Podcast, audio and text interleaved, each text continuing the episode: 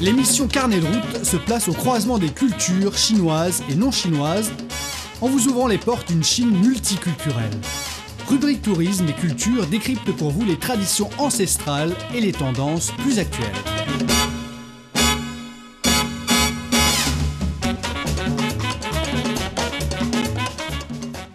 Bonjour à tous, bienvenue à l'écoute de notre émission Carnet Route, le district de Litang, dont le surnom est la ville dans le ciel et l'altitude s'élève jusqu'à plus de 4000 mètres.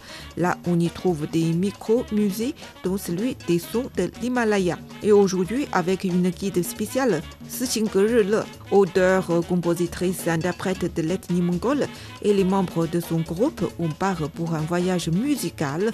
On se rendra d'abord dans le micro-musée des sons de l'Himalaya. Huang Wei, conservateur du musée, nous montrera les diverses cloches. Presque toutes sont celles de cheval et il y a aussi une partie pour les bêtes de labour. Les cloches marquent le rythme de labour. Toutes ont été collectionnées chez les agriculteurs. Dans ce musée, on trouve également des tambours et des bols chantants pour la méditation. La résonance crée de très bons sons. Et dans ce musée, on peut aussi écouter des sons éphémères difficiles à capter de la grande nature. Par exemple, le bruit du vent, de l'eau, les merveilleux sons de cloches nous font penser au ciel, à la prairie, aux nuages flottants.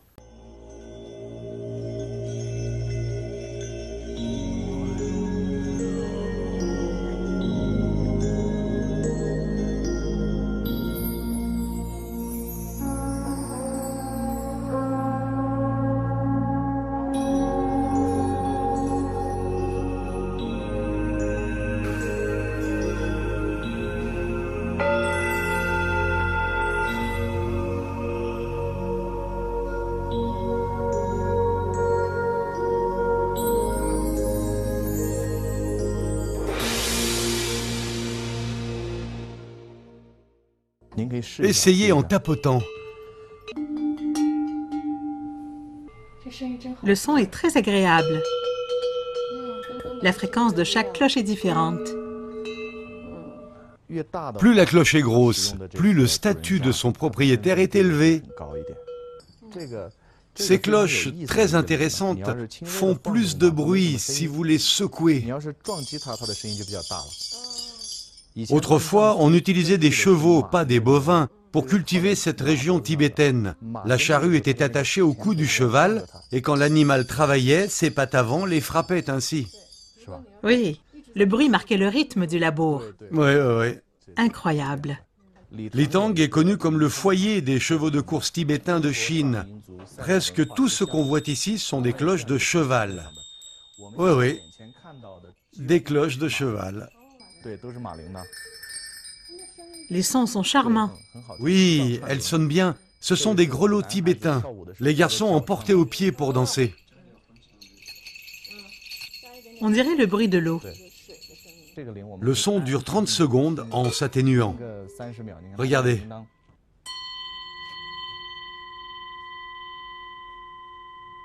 Elle continue de sonner sans interruption. Ça servait à quoi? Ici, sur l'ancienne route du thé, le cheval de tête avait des cloches autour du cou. Quand ils entendaient le bruit, les chevaux derrière lui savaient où aller.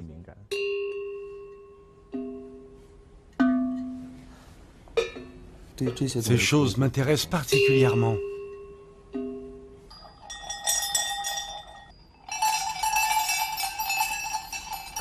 Je viens d'enregistrer ça sur mon téléphone portable. J'aimerais les ramener avec moi et les utiliser dans ma musique. J'aime la résonance. Voici des cymbales tibétaines. Et ça, c'est un bol chantant. On les utilise principalement en musicothérapie et pour la méditation. La résonance crée un très bon son. Il y a aussi l'harmonie.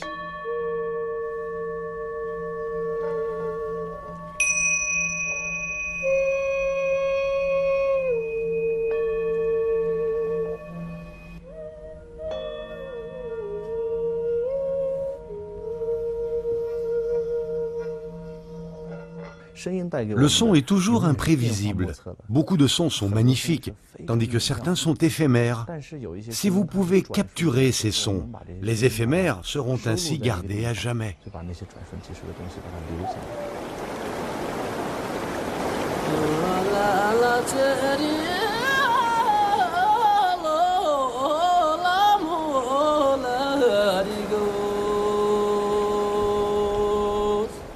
Que peut-on faire si on est au sommet d'une montagne mais qu'on ne trouve pas le bruit des nuages? Tout ce qu'on peut faire, c'est enregistrer le bruit du vent. Pourquoi? Parce que c'est le vent qui déplace les nuages. On entend beaucoup de sons dans la prairie. Le bruit des chevaux au galop, le bruit du vent, le bruit de l'eau qui coule.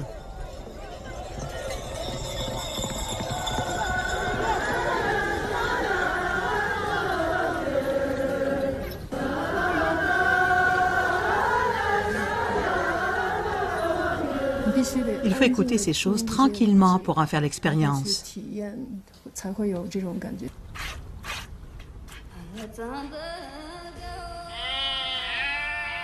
Le musée du son est peut-être très petit, mais c'est un trésor pour moi.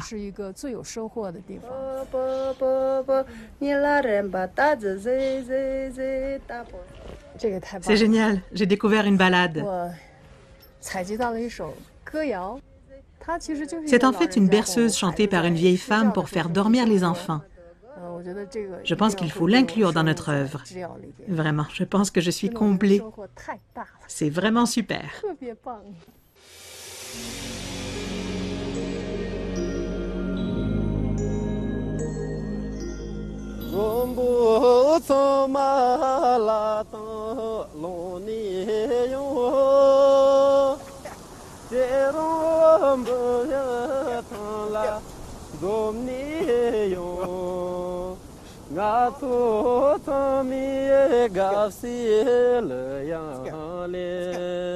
Comment se passe la séance d'équitation Très bien, j'aime ça, tu devrais essayer. Descendons de cheval. Oh, il est très grand. C'est une chanson pour accueillir tout le monde dans cet endroit, à Litang, dans cette prairie. C'était assez courant quand j'étais dans le Guangxi ainsi que dans le Yunnan. Ils ont aussi des chansons de bienvenue. On entend précisément ça chez les minorités ethniques en Chine. Elles ont beaucoup de chansons d'accueil. C'est tellement bien qu'ils aient aussi mis ça en musique pour s'exprimer.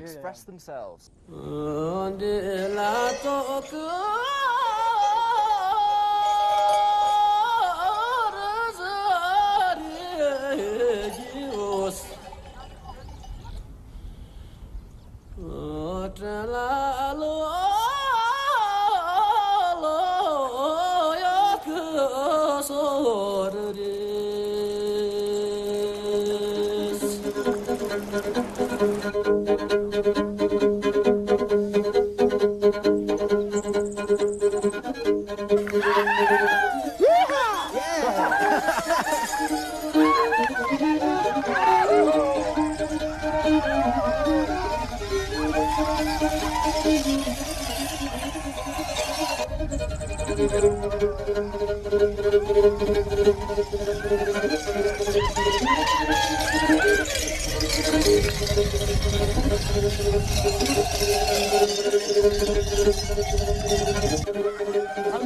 Comment apprend-on ça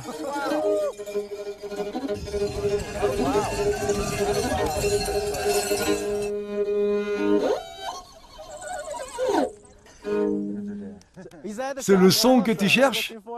Oui, exactement, le son du cheval. C'est comme un hennissement. Le cheval court, c'est le rythme.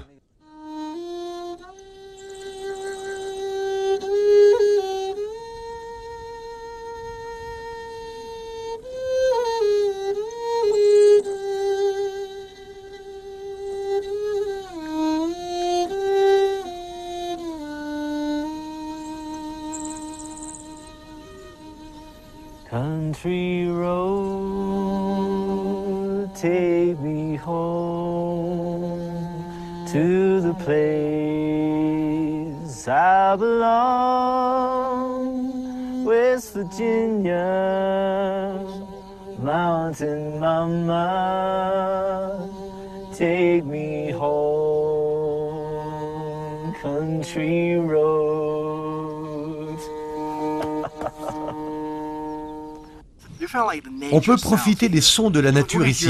On peut entendre les oiseaux en ce moment même. J'entends les yaks, les chevaux.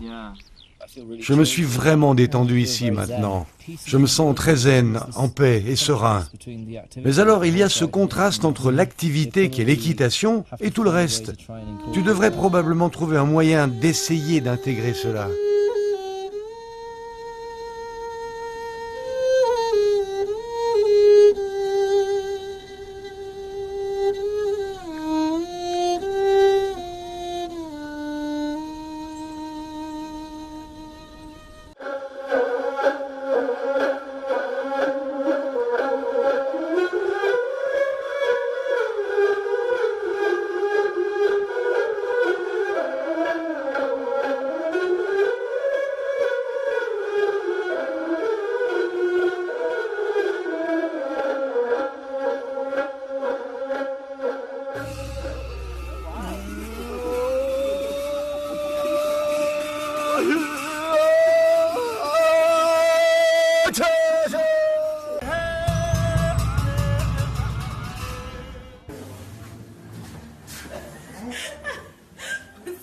C'est tellement long.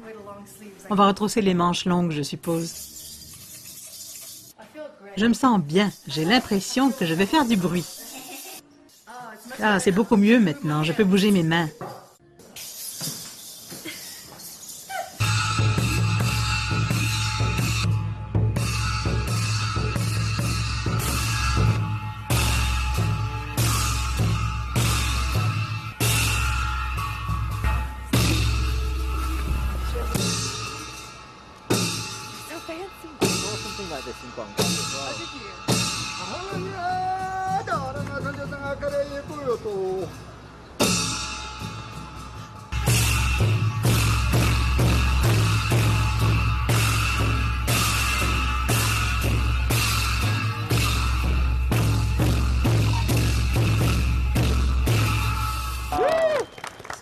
Merci.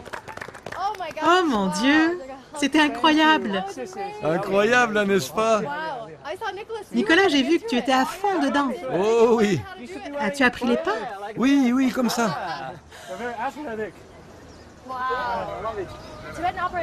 Dans l'opéra tibétain, il est très important de suivre un scénario. Il s'agit toujours de raconter des histoires, ce qui, je suppose, est la raison pour laquelle cela prend sept jours.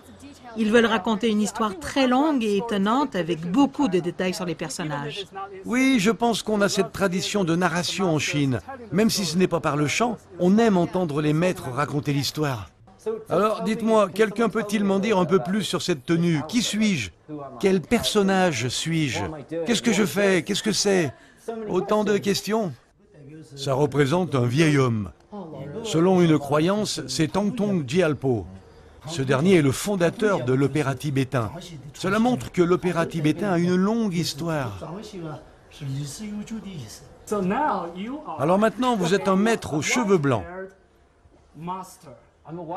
Je suis un maître aux cheveux blancs Et un aîné très respecté. Comme Gandalf. Oui, tu es comme Gandalf.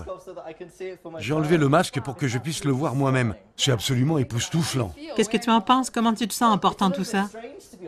Eh bien, c'est un peu étrange, honnêtement, pour un occidental de porter ce genre de vêtements. Je pense que c'est parce que c'est tellement différent de notre culture. Que symbolise le masque noir Un pêcheur. Il va à la pêche tous les jours. Du coup, il a le teint hâlé. Ça fait partie du costume d'un jeune homme. Le masque blanc fait partie du costume d'un vieil homme. Parfois, les gestes sont élégants, légers et doux. Et parfois, il faut rire de façon bienveillante. Il y a des rois, des princesses, des singes, etc. Un total de 108 styles de chant.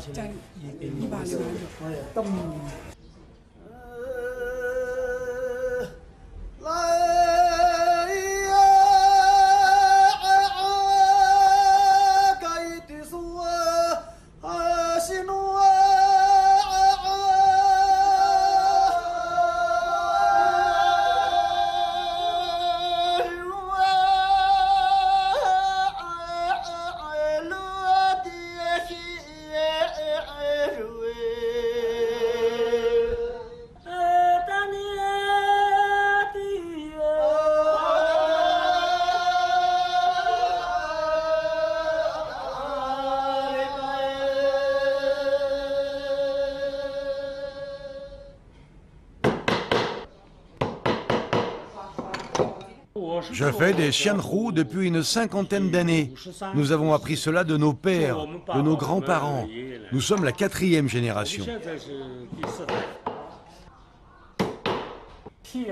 Ici, on va en apprendre davantage sur non seulement la musique tibétaine, mais aussi sur l'instrument qui est comme suspendu derrière nous, le xianhu. Ils sont tous si joliment décorés. La partie principale du xianhu est la caisse de résonance. C'est du bois de rhododendron. Après séchage à l'ombre pendant deux ou trois ans, le bois n'absorbe plus l'eau.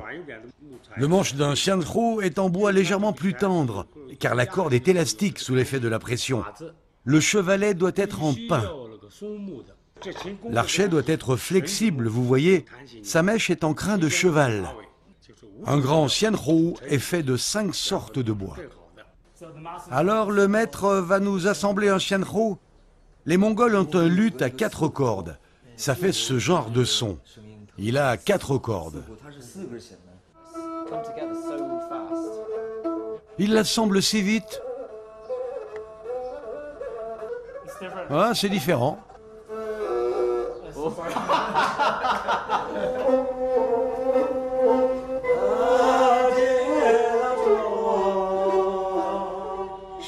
Le xianhu accompagne la danse xianzhe. La principale caractéristique du xianzhe à Batang est de chanter et de danser tout en jouant cet instrument. Le xianzhe fait partie de la tradition agricole. Comme on danse pendant la morte saison pour se divertir, les mouvements ne sont pas exagérés. Vous chantez et dansez naturellement. Le xianzhe représente la perfection. Les manches doivent effectuer des cercles. C'est une belle danse. Vous voyez, c'est relaxant et beau.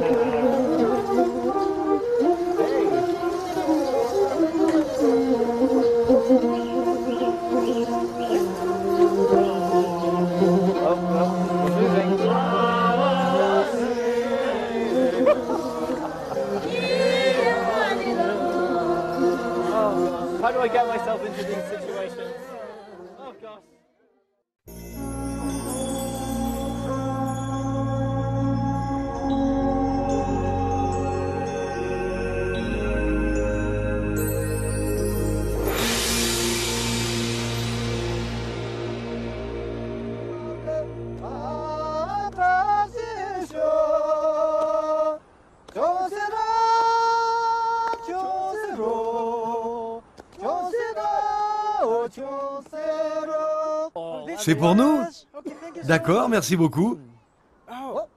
Qu'est-ce que ça signifie? Le premier verre sert à montrer son respect envers le ciel et la terre. Le deuxième verre de vin est pour vos parents. Et le troisième pour les amis distingués. C'est impressionnant pour être honnête. Je voudrais vraiment savoir comment produisez-vous ce son? Est-ce que ça vient d'ici ou de l'arrière de votre tête? Comment faites-vous? On se détend, ça vient lentement. C'est tout. Ah, donc le son est produit dans le ventre, puis monte jusqu'à l'arrière de la tête.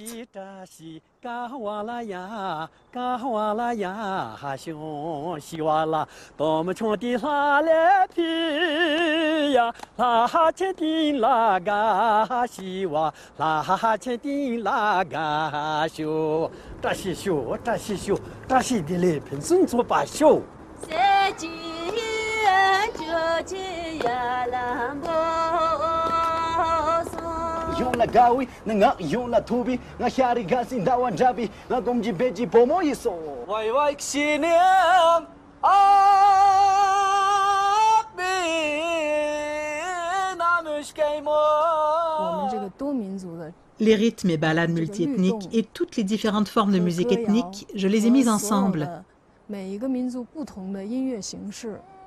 C'est fascinant.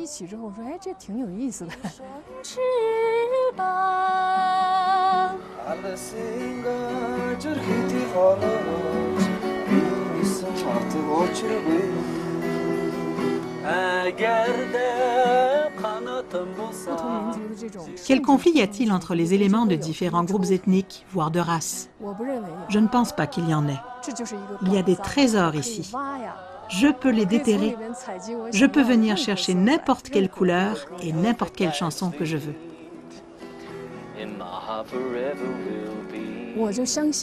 Je crois que notre planète peut accueillir tous les êtres humains et tous les groupes ethniques.